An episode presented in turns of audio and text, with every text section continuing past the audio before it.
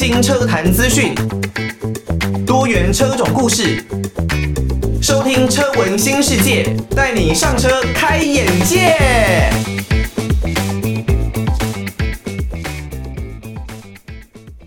各位听众朋友，晚上好，欢迎大家收听车闻新世界，带你上车开眼界。那车闻新世界呢，是主持人艾格所制作的一档全新的关于车子的节目。在我们这个节目里面呢，除了有汽车之外，另外可能包括了机车哦，重型机车啦、越野机车、一般的通勤用机车，或者呢是自行车，都在我们这个节目的讨论范围里面哦。那因为艾格自己呢本身也很喜欢车子，那可能呢不管是跑车啦，然后家用车、越野车。多少都有一些涉猎，也很喜欢看相关的影片，或者呢是 Instagram 上面啦，追踪很多不一样的账号，YouTube 上面也 follow 很多不一样的 YouTuber，然后呢都希望能够在生活当中充满这一些各式各样的资讯，所以呢也制作了这个节目，希望呢能够把自己平常所接触到的一些讯息内容来分享给大家，跟大家一起讨论互动，然后呢传达给大家知道。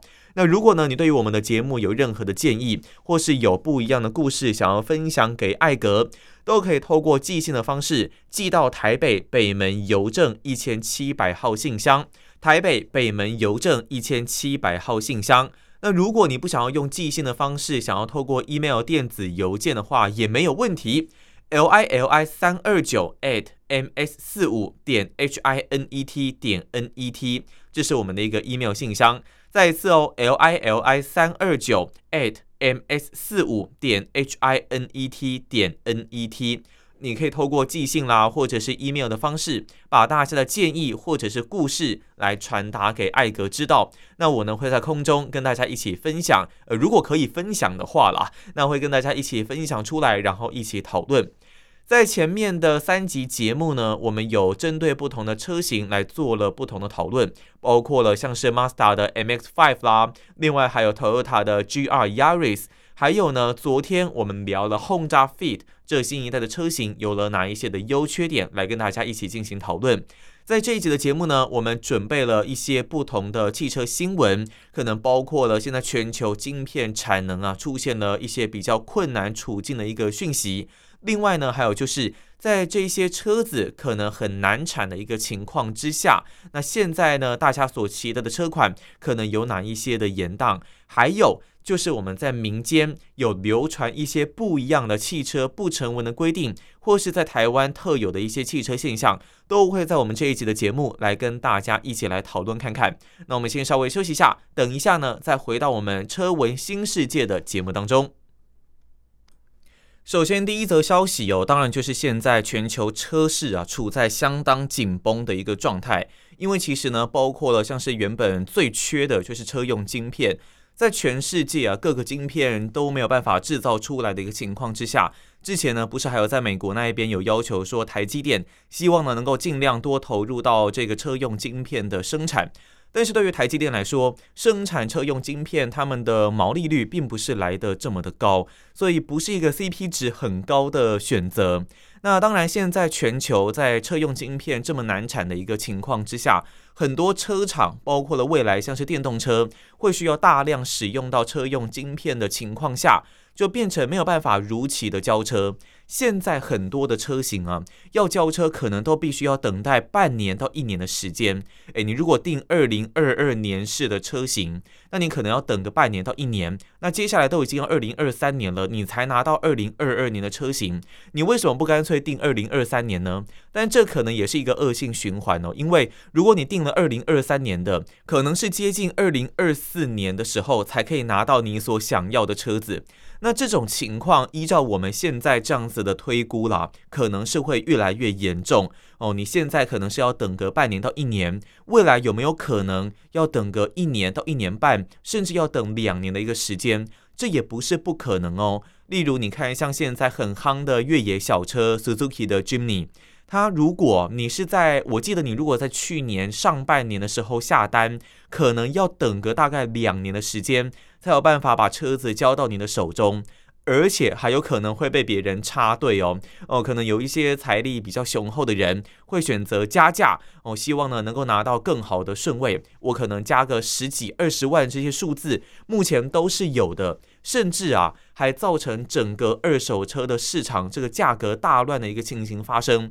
我花七十六、七十七万买一辆全新的 Jimny，那可能没多久我把它给脱手，对方呢还必须要加价十几、二十万来买。为什么会有这样子的一个情况？其实。这就是反映在市场的供需机制上面哦。现在呢，以前可能是供过于求嘛，现在是求大于供，也就是说，大家都必须要抢这一辆车啊。那自然呢，不管你是二手，可能是新古车，或者呢是你想要插队来排更前面的顺位来取车的话，那加价就是自然必不可免。同样的情况其实也发生在我们第二集节目所说的 GR Yaris 的上面哦，因为呢，在当时丰田 Toyota 所开卖的第一批车，那时候原本应该没有多少的配额哦，结果呢就马上爆单被抢购一空，一瞬间呢就短短几天就累积了大概有四百张以上的一个订单，那也逼得台湾的和泰汽车这一边呢是必须要跟日本的丰田原厂来做更多的一个配额追加。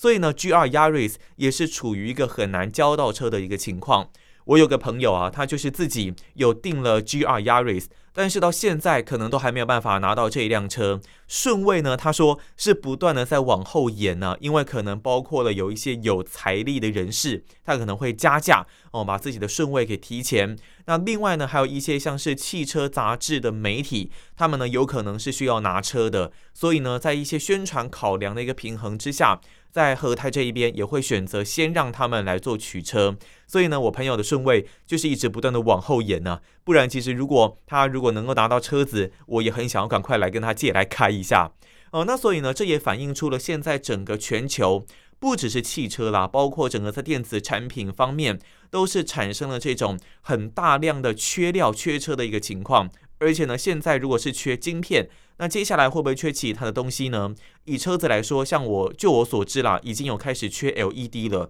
那接下来会不会再缺其他的东西？这点就真的不得而知。那也因为在受到疫情影响之下，所以呢，让整个工厂产线缺料的情况不断的发生。所以呢，现在整个在车市它的一些优惠，也就变成是比较不一样的一个情形。以台湾这一边的情况来说呢。以往哦，在年底都是车厂所做很多的促销啊、优惠啊最大力的时候，因为其实对于你购车的一个心态来讲，我在假设说今年二零二二年好了，那以去年为例。我在二零二一年底想要买到二零二一年的车子，基本上是可以有比较多优惠的，因为大家不太可能会想要在年底的时候买新车，买二零二一年的车，过没多久就变成二零二二年了，那我的年事就直接老了一岁，这有可能会影响到我的二手车价。所以呢，在年底为了做更多的促销，赶快把二零二一年的车子给卖掉，车厂呢就会推出更多的一些优惠活动的。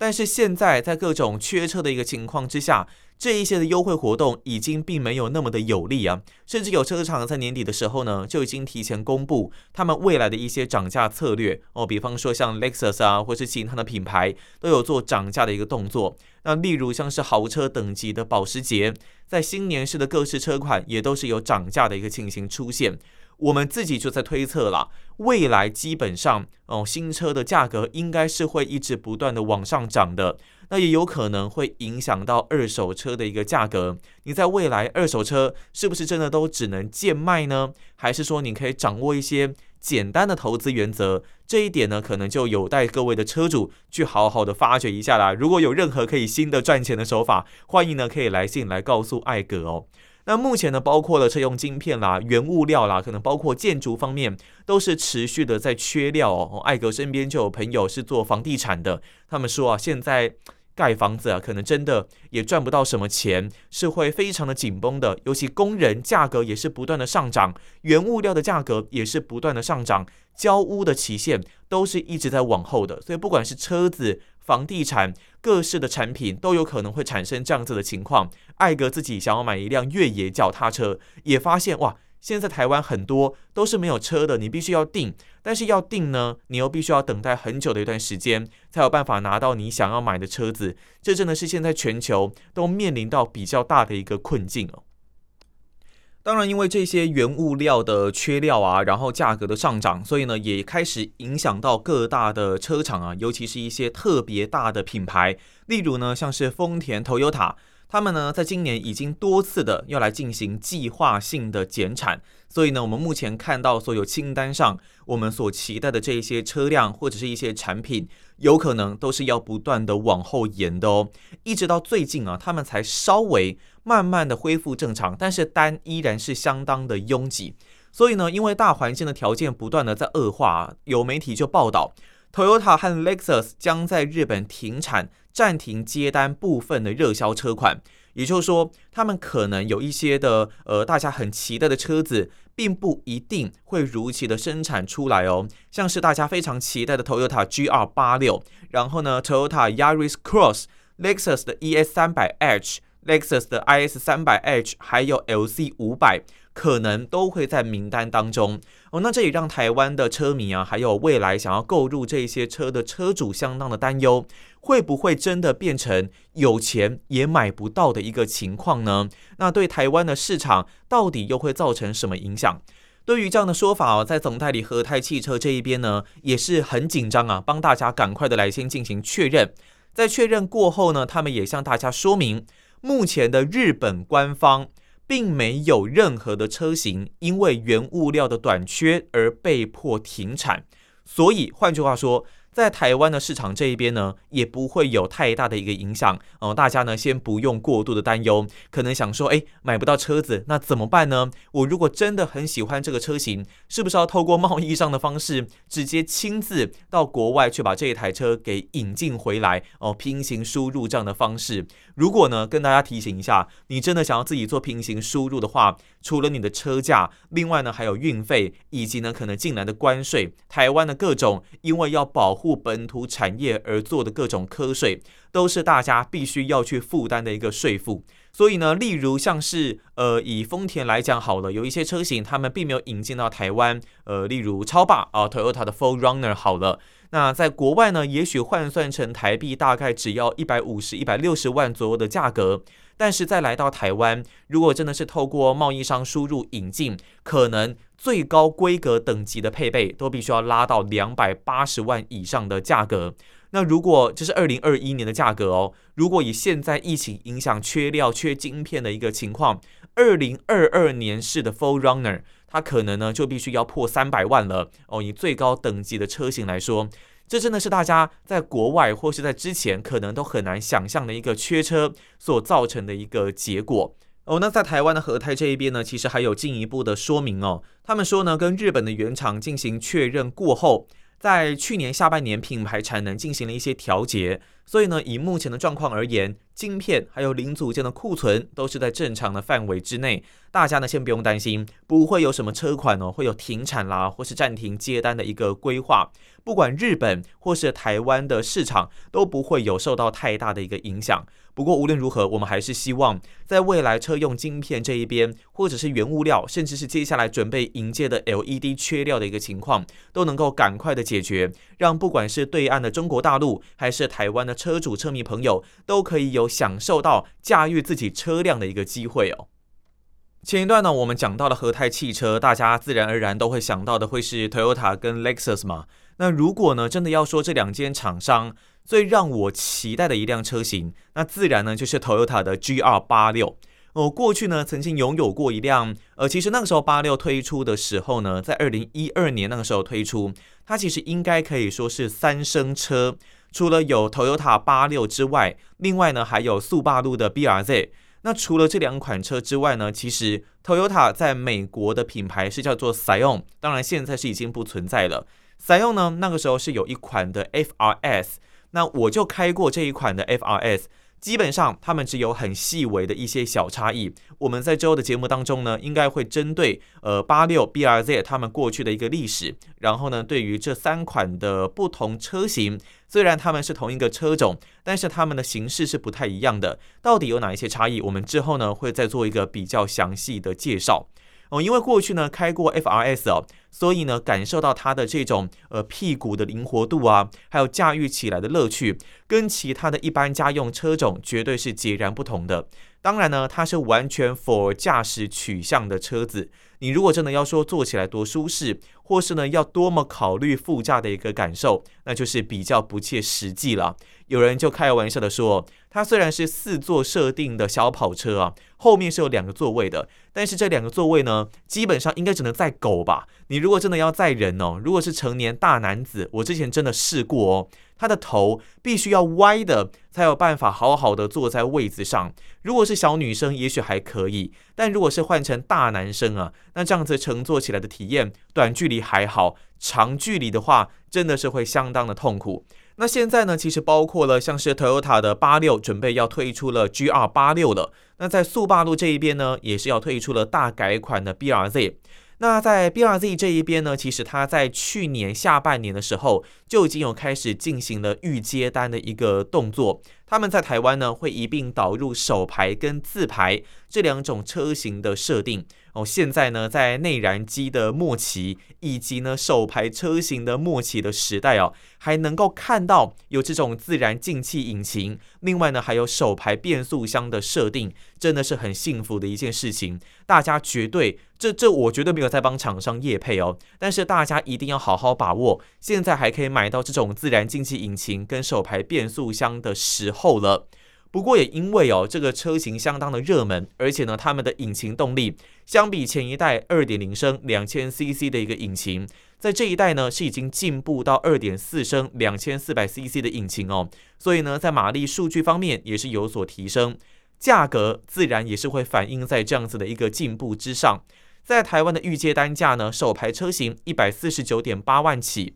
那自排的车型呢是从一百五十三点八万起。在速霸路的总代理呢，台湾是易美汽车哦，他们表明呢，在今年的第一季就会开始来陆续的交付新车。当然，讲到这个易美汽车啦，真的也必须要说，他们在台湾呢，真的也不是很受到车迷朋友的喜欢啦。大家都开玩笑的说，速霸路其实是一个蛮棒的品牌，但是呢，在台湾被代理商给玩烂了哦。如果呢，你上网搜寻这个十八铜人做速霸路十八铜人吧，或是速霸路，呃，不对，或是十八铜人一美汽车，你应该呢就可以找到很多各式各样的车主啊，对于总代理处理一些售后服务，还有车子坏掉所经历的一些措施的不满，都可以在这些新闻当中找到。那当然，其实有很多情况都是这样啦。国外也许这间厂商原本是很不错的，但是到台湾可能到了代理商，或是在其他国家不同的代理商，也许会有不一样的处理方式、卖车的方式、修车的方式。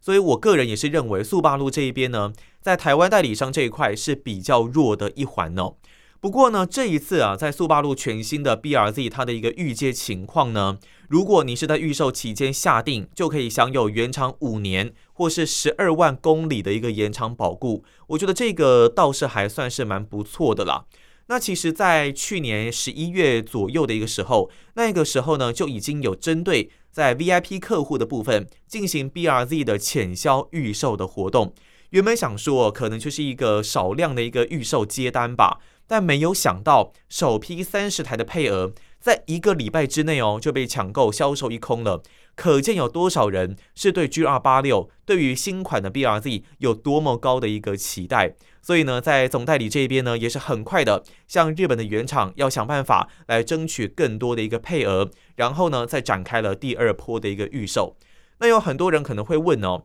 GR86 跟 BRZ 到底有哪一些的差异？他们其实呢，呃，虽然引擎科技是用速霸陆的水平对卧二点四升的引擎，但是在底盘的一些调教，还有整个车辆的设定上面是略有不同的。以结论上来说，GR86 会让你感受到比较活泼，比较没有办法那么稳定的控制。所以呢，也许如果你想要玩甩尾的，你想要玩一些漂移，想要玩一些不动而不安定的。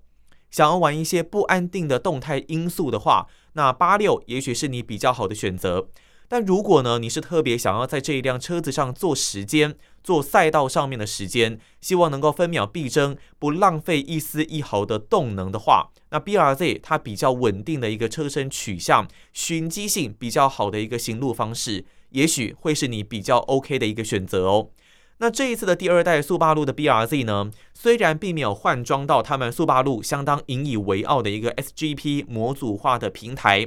现在很多的车厂都会做这种底盘平台的模组化，例如像是 Toyota 丰田这一边呢，就有 TNGA 的底盘，也是大家相当熟悉的一个底盘科技。不过呢，这一次的速霸陆是并没有换上他们的这个 SGP 的模组化平台哦。但是呢，为了营造出更为优秀的一个驾驶体验，所以他们也导入了最新的所谓高刚性环舱框架的结构哦。这个名字其实还蛮复杂的哦，但其实以结论上来说，就是可以让 BRZ 的车身有更好的刚性。同时呢，因为他们导入了更多的铝合金素材，并不会在你的车重上面做太多的一个负面影响，所以它的车重依然是维持在一千三百一十五公斤，可以说是相当轻量化的一个小跑车哦。你如果真的要再把重量往下找，可能就必须要找到像 Mazda 的 MX-5，就是我第一期节目所介绍的那一款小跑车，双座设定，然后呢软棚，也许才能够达到更轻量化的一个表现。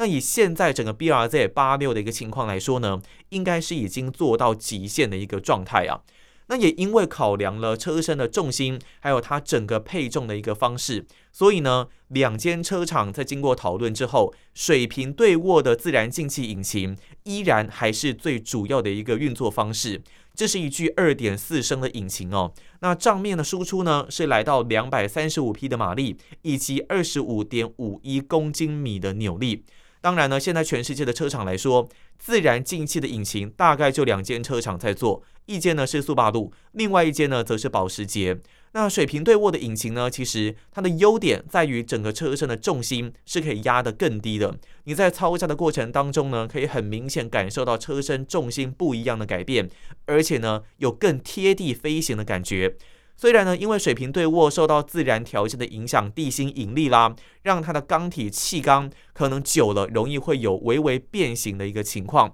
不过呢，它的优点依然还是大于缺点的。那这一次呢，当然在 BRZ 方面有手排跟自排的车型嘛，有一个不太一样的地方是，速霸陆引以为傲的安全科技 EyeSight 三点零的智能驾驶安全辅助的系统，只有在自排车型上有提供。那在首排车型方面呢，是并没有这样子的一个安全辅助驾驶的系统。不过呢，我相信如果你会去买首排的车型，应该也就不会太在意这样子的一个安全科技的配备哦。你应该就是会完全沉醉在自己的操驾，还有在整个换挡的一个律动感之中哦。那我们当然就很期待接下来到底会在路上看到多少辆的 BRZ，也开始会希望说能够赶快的也看到 GR86 的一个诞生了。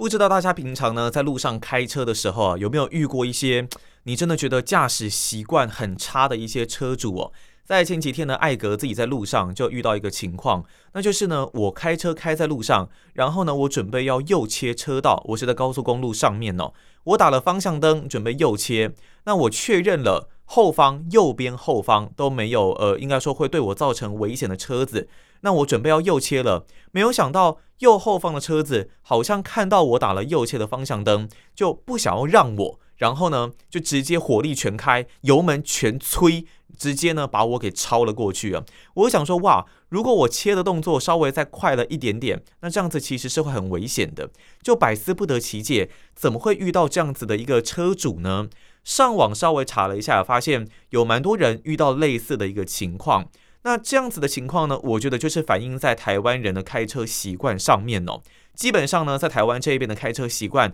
就是不愿意输人哦，不管呢是超车啦，还是停等红绿灯啦，都是希望能够比对方再前进一点点哦。那如果呢，比方说，如果你抓好车距准备要切的时候，对方在加速，然后到你旁边有一个并行的动作，我觉得这。好像没有必要诶，因为像我自己在开车的时候，也许我车子的马力不是很强吧，所以我觉得也没有必要做这样子的一个动作。对方如果真的要切，那我可能就真的会让他切进来。又有一种情况是在台湾或是在世界各地，其实应该都很常塞车。那如果我在我们一些快速道路上面呢，我现在身在主干道上，那可能会有支线的车子。必须要切进来，因为台湾道路设计的关系，它必须要切进我们的这个车流。那我们呢，明明就都已经是呃完全是塞车的一个状态，但是它也不得不切进来，因为是道路设计所造成的一个影响。